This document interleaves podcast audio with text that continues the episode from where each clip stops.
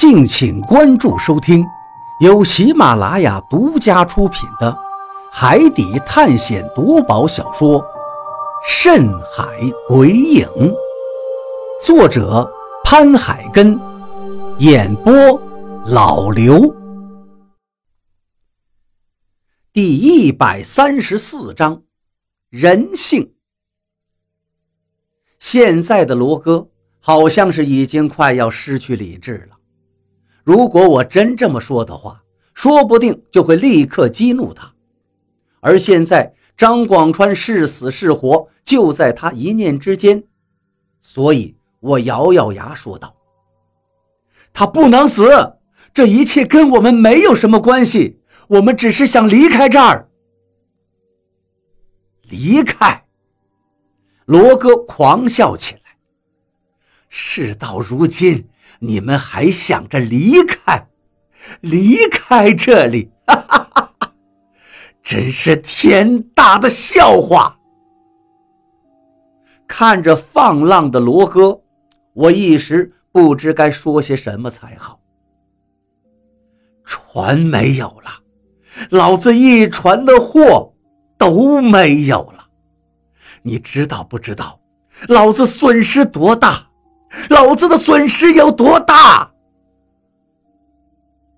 就在这时，黑子跪着往前挪了两步。罗哥，这不关我的事儿啊，都是这两个人说。他的话还没说完，就直接被罗哥打断了。我知道你要说什么，黄金是不是？啊，黑子呀，黑子。我对你也不差呀，你找你的黄金也行，可是你为什么要跟老胖一起把我的船给烧了？你也知道，这条船就是我的命根子呀，没有了船，我什么也不是。我回去之后只能死啊！还有，船上这么多条人命。这些人都是你的弟兄啊，难道你忘记了？谁带你出海？谁给你吃饭的门路？黑子的头低了下去。罗哥，别说了，我错了，我是被黄金迷了心窍。但是真的有黄金呀！这小子叫卞鱼，他是卞海龙的孙子。当年卞海龙就是弄回来了黄金，这事儿还是你跟我说的呀。罗哥听黑子这一句话以后，也愣了一下，手里的鱼枪缓了一下，又上下打量我一番，才问道：“小子，你骗得了黑子，可骗不了我。你真的是卞海龙的孙子？那我问你。”卞海龙有几个儿子？我轻轻叹口气，心里微微的有些放松。事情应该是有缓和的余地了。毕竟黄金的诱惑不是一般人能抵御的。我爷爷只有我父亲跟我二叔两个儿子。说出这句话以后，我停顿了一下。黄金的事是真的，你放了张哥，我们就带你去找黄金。找到了黄金，随便你们先拿，你们拿多少都行，只要能拿得动。罗哥的脸上出现了凝重的表情，他使劲的呼吸了一下，低头又看了看张广川，接着收起了鱼枪，脸上猛然间绽放出了笑容。他竟然还弯腰扶起了张广川。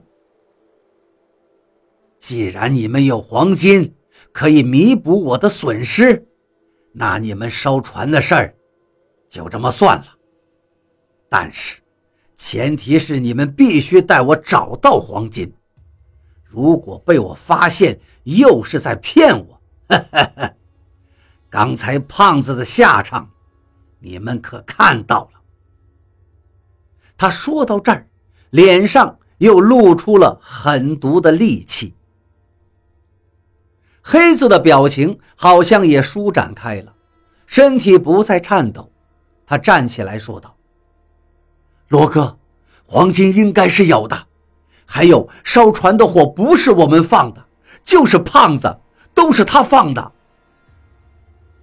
罗哥直直地看着黑子，一句话都没有说。黑子明显有点紧张了。罗哥，我说的可是真的，句句都是真的。不信你问便鱼。说实在的，我现在真的想把真实情况说出来，但是考虑了一下之后，我还是放弃了。相信你，我现在谁都不会再相信了。黑子，你心里的小九九，我不知道吗？如果不是接下来航行还需要人的话，你现在就跟胖子一样，应该到大海里喂鱼去了。黑子一听罗哥这句话，还想解释什么，但是最终只是嘴巴张了几张，一个字都没说出来。罗哥，救我们！就在这时。远处的海面上一阵骚乱，依稀看到几个黑影正努力地向我们这边游过来，但可能是因为力气跟不上，看上去都很狼狈，并且这几个黑影的身后还不时地传来一两声惨叫。罗哥，怪物太多了！又有人叫道。我原以为。罗哥会让我们掉头回去救他的船员，但是他的脸上沉吟了一下，竟然又举起了鱼枪。黑子，用绳子把这两个小船连在一起，划船走。这一句话说出来，我心中一沉，看来我还是低估了他。他对自己的船员好像是对猪狗一样。现在明明可以救他们，但是他竟然狠心走了。想到这儿，我又想起了黑子、胖子之前的表现，罔顾着一船人的性命，只是想着能少一个人分黄金。看来人的贪欲真的是无限的，根本就没办法填满。本来我还想着用黄金诱惑这些人。真的找到了仙山，找到了那些被诅咒的黄金后，我是不是该提醒一下他们？现在看来，不用了。救生船不断的往前行进着，黑子跟我慢慢的划着船。虽然船的速度并不是很快，但是后面那些游泳的人怎么也不可能跟上。那些人渐渐明白了他们的处境。刚开始传来的还是让人动容的求救声，但是眼看着救生船就这么硬生生的开远，他们知道自己基本上没有活的希望了，现在都疯狂的叫骂起来：“老罗，我日你仙人！如果当初不是老子支持你，你能从龙千军的手里面？老罗！”你不得好死！我就是变成鬼，也不会放过你的。这样的声音此起彼伏。原来龙千军说的出卖他的人，就是面前的罗哥呀！我现在终于把这事儿给理顺了。大船沉了下去，火光不再继续，四周的海上。一片漆黑，我的两臂一阵阵的酸麻，我放下了船桨，心里一直想着刚才那一幕。罗哥对待跟着自己的人还这样狠，就更不要说是我们了。虽然现在相安无事，但是真的让他知道找到仙山只是一个虚无缥缈的事儿的话，他肯定会立刻杀了我们。而就算是找到了仙山，也找到了黄金，我估计我们的下场也比刚才那些人好不到哪儿去。所以罗哥跟黑子这两个人必须死。我们必须摆脱掉他们两个，不然的话，时间一长露馅了，我们三个谁都别想活着。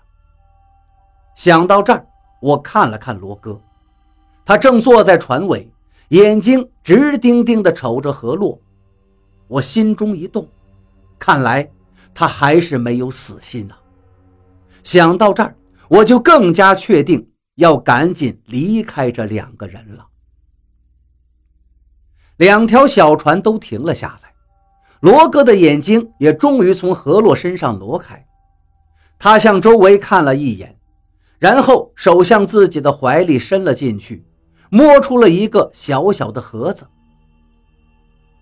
那个谁，啊，便鱼是吧？现在我们应该往哪儿走？他说着，低头看了看自己手里的盒子。我抬头看了看天。天空是黑的，月亮在一个月里总有几天是不出来的。今天我们就遇到了这种情况，没有月亮，甚至也没有星星，所以现在无法确定我们航行的方向。而且我也没有海图，所以我现在不知道该怎么回答他。罗哥歪着头看了一会儿我，你不会不知道？接下来该怎么走吧？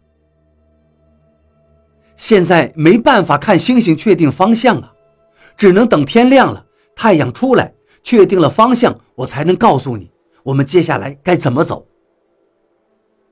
我说的是真心话。海图虽然在大船上，但是我脑子里也有一张。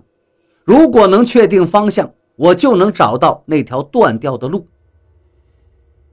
我有罗盘。他一边说，一边把脖子上的小盒子拿了下来，对我说着。说着，那个小盒子就在空中划了一条弧线，到了我的手里。我看了一眼，这是一个精致的罗盘，上面的指针正指着船头的方向。我又低头看了一眼，然后抬头对他说道：“往这个方向。”没有过多的解释什么，我把罗盘又扔回给他。罗哥点了点头，那就接着走。天亮了就休息一下，日头出来了我们就休息。还有几天能找到你说的地方，能找到黄金？我犹豫了一下，最起码要一个礼拜的时间吧。如果我们按照这个速度下去的话。实际上，我说出的这个时间，心里一点的底都没有。我们已经在船上航行了不知道多久了。如果那么容易就能找到仙山的话，我们应该早就找到了。不过，我必须得说一个时间，不然的话，如果让他知道我们去的地方是虚无缥缈的，那我们三个肯定就活不了了。船在不断的向前。我跟张广川已经换了好几次，两条胳膊好像是灌了铅一样，一点力气都使不出来了。黑子也累惨了，躺在船上像狗一样吐着舌头，大口大口地喘着粗气。船终于还是停下了，太阳在酝酿了一段时间后，从海平面上喷薄而出。这时候的阳光还很温暖，照在人身上暖洋洋的。但是接下来日头彻底出来之后，暖洋洋的感觉就会变成灼热。人在这种情况下需要大量的补充水分，不然的话绝对撑不过去。救生船上的水并不是很多，也就够三个人十天的用量，而且还要很节约。都休息一下，等下午太阳不是很毒的时候再走。罗哥说着，从救生船的小舱里拿出了吃喝的东西。我早就累到不行了，拿了点东西递给何洛，自己也胡乱的吃了几口，脑袋一阵昏沉，就躺在何洛身边睡着了。刚睡下没多久，我就被一声惊呼声惊醒，我一个机灵，赶紧站了起来。只见罗哥跟黑子两个人站在后面的救生船上，两个人的背影都有些凝重。黑子忽然间转过来，大声的叫道：“你们两个快起来，划船！快划船！”